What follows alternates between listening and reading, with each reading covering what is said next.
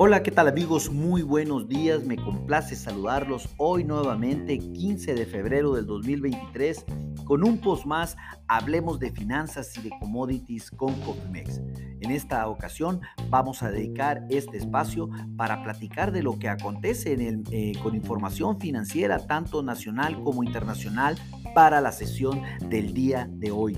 De manera global, déjenme decirles que el reporte de ventas al menudeo en Estados Unidos salió por arriba de las expectativas del mercado, con lo que las tasas se mantienen presionadas sin lugar a dudas. El dólar, el índice del dólar a nivel mundial se encuentra muy fuerte en este momento, se encuentra apreciándose más de un, de un 0.80%, una importante, eh, una importante alza para una sesión el día de hoy. Eh, los mercados de capitales a la baja, como ya lo informamos, eh, a la alza en Europa y bajas definitivamente en Asia. Los reportes de empresas continúan saliendo de una manera mixta y sobre todo, eh, obviamente, ya lo hablamos antes, las tasas de interés a la alza tanto en Estados Unidos como en México. Las tasas en, México suben más allá de lo que suponía Banjico que iba a suceder. Eh, las expectativas inflacionarias para, la, eh, para el mes de enero, como ya lo platicamos muy, con mucha anterioridad, continúan a la alza. Excelente la acción de incrementar en 50 puntos base la tasa de referencia de Banjico. Vamos a ver si esto resulta y hace efecto durante el mes de febrero. Estaremos monitoreando y daremos obviamente información con mucha anticipación para que tomen sus precauciones. El peso pierde fuertemente hoy frente a dólar, algo que no veíamos en nuestra moneda, casi anda rondando el 1%, casi por alrededor de los 17 eh, centavos por peso por dólar, y lo cual pues obviamente eh, a pesar de ello pues se mantiene una gran diferencia de tasas de interés eh, entre México y Estados Unidos que seguramente hará mantener fuerte a nuestra moneda más de 650 puntos de referencia entre ambas, eh, ambas tasas de interés, lo cual hace muy atractivo hacer eh, obviamente trading de tasas en ambos países y ganar dinero. Nuestro país paga muchísimo más intereses que los Estados Unidos. Hablando de Estados Unidos específicamente, salió reporte, como sí lo indiqué, de las ventas minoristas, las cuales crecieron más de lo esperado, de lo que esperaba el mercado al mes de enero. Esto fue un 3% contra un o 1.8% esperado por parte del mercado. Estas ventas excluyeron obviamente eh, la gasolina, que repuntan 2.6%, eh, que también pues es un buen número sin lugar a dudas.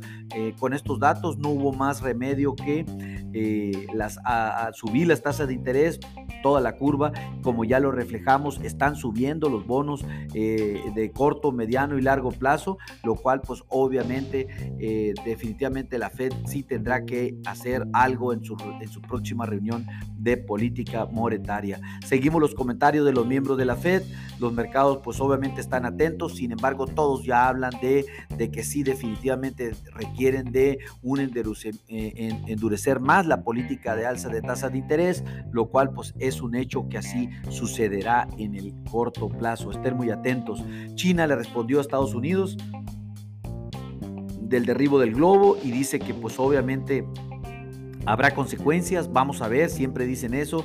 Estos comentarios surgieron después de una reunión entre altos diplomáticos de ambos países que se, eh, que se llevó a cabo en el marco de la reunión de seguridad internacional en Alemania.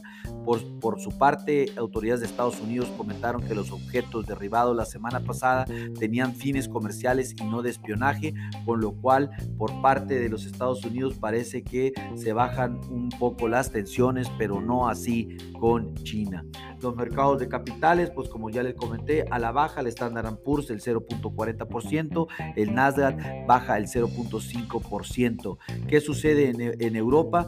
Pues los precios, se salió el precio de los reportes al consumidor en el Reino Unido, el cual registraron una baja del 0.6%, se esperaba una baja del 0.4%, es decir, se reduce más de lo previsto, la tasa anual baja eh, a 10.1 de un 10.3% esperado y de un 10.5 del reporte anterior. Los mercados eh, responden favorablemente a, esta, a este indicador.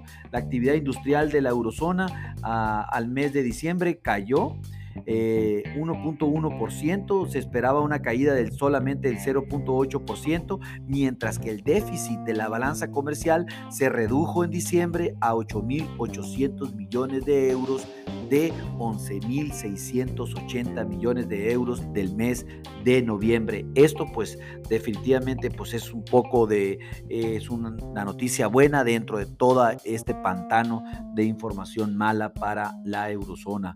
La, eh, eh, la salsa de las tasas de interés ha afectado obviamente a todo el mundo y ya en Alemania las tasas de deuda 30 años de, de los bonos del tesoro se subastan entre 2.26 a de a 2.26%. Recuerden que Alemania por muchísimos años estuvo con tasas negativas. Los mercados de capitales a la alza, animados por el reporte, el repunte de inflación, el reporte de inflación, perdón, del Reino Unido y eh, la aparente reducción de la demanda, la cual obviamente tiene el FCT subiendo 0.2%, el DAX el 0.5% y el CAC 40 el 0.9%. ¿Qué sucede en Asia? Los mercados de capitales también a la baja, en su mayoría el níquel 25 bajó el 0.4%, Shanghai bajó el 0.4% y el Hansen el 1.4%.